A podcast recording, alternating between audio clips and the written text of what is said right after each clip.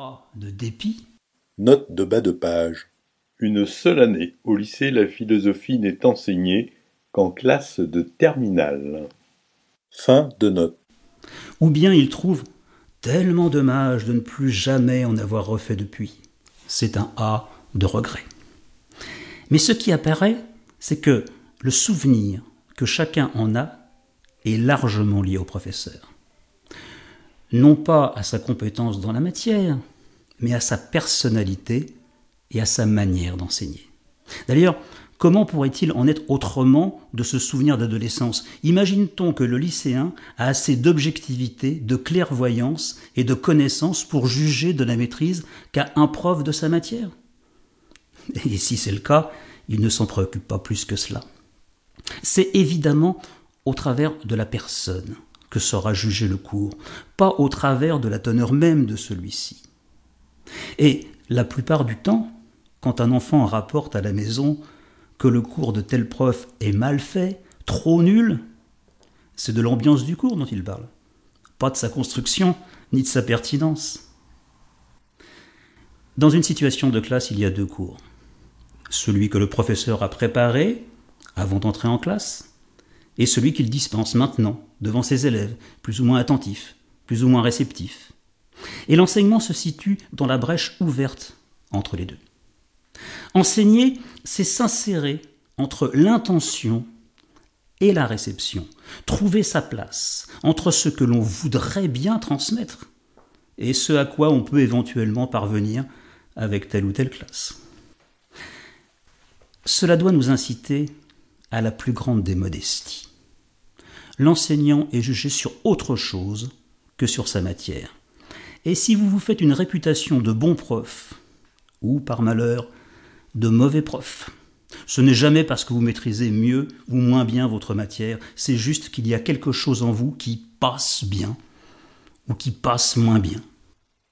Ce n'est jamais parce que vous avez à cœur ou pas de faire bien votre métier. J'ai connu extrêmement peu de profs qui ne cherchaient pas à faire bien leur métier.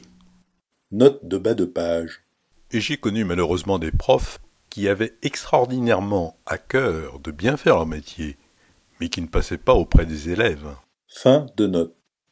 C'est juste que, quoi qu'on en dise, la pédagogie n'est pas une science exacte, et que la situation de cours est une alchimie complexe.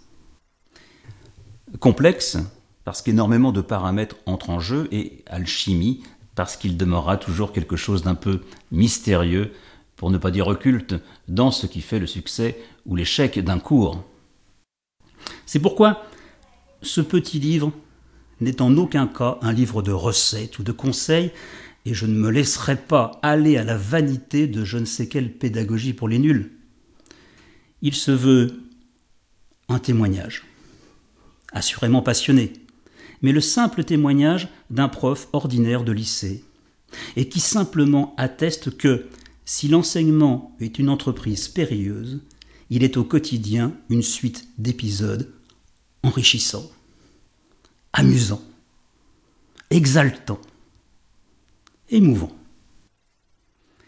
Et à l'origine de cette richesse, il y a les élèves, ces jeunes gens qui se retrouvent face à vous, sans l'avoir réellement voulu, et qui vous regardent comme quelque chose euh, d'exotique ou d'extraterrestre, quand ils ne sont pas simplement dans l'indifférence. Encore que les jeunes gens ne soient jamais réellement indifférents. C'est là que demeure tout espoir. C'est à eux que je dédie ce petit écrit, à toutes ces générations de jeunes gens que l'on me confie, et qui m'apportent, parfois même contre leur gré, tant de satisfaction. J'espère leur en rendre, dans le cadre de l'exercice de ma profession, une juste part.